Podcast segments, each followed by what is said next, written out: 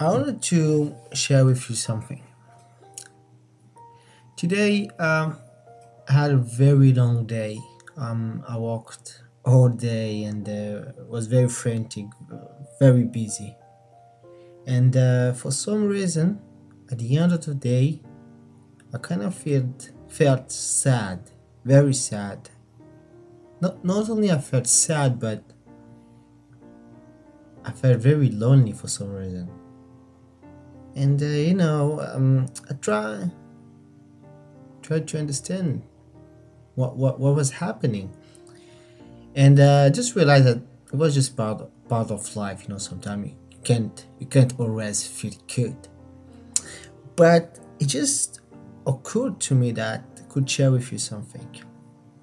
Maybe you listen to this and uh, maybe you're feeling sad, maybe you're feeling lonely, maybe you're feeling stressed, maybe you're feeling hungry, angry, and um, I would like to invite you to do something.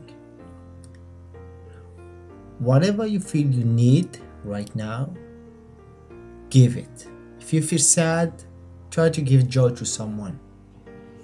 If you feel lonely, go and try to give some some company to someone. If you feel uh, if the money is tight, maybe give a little bit of money to someone who you know need need it.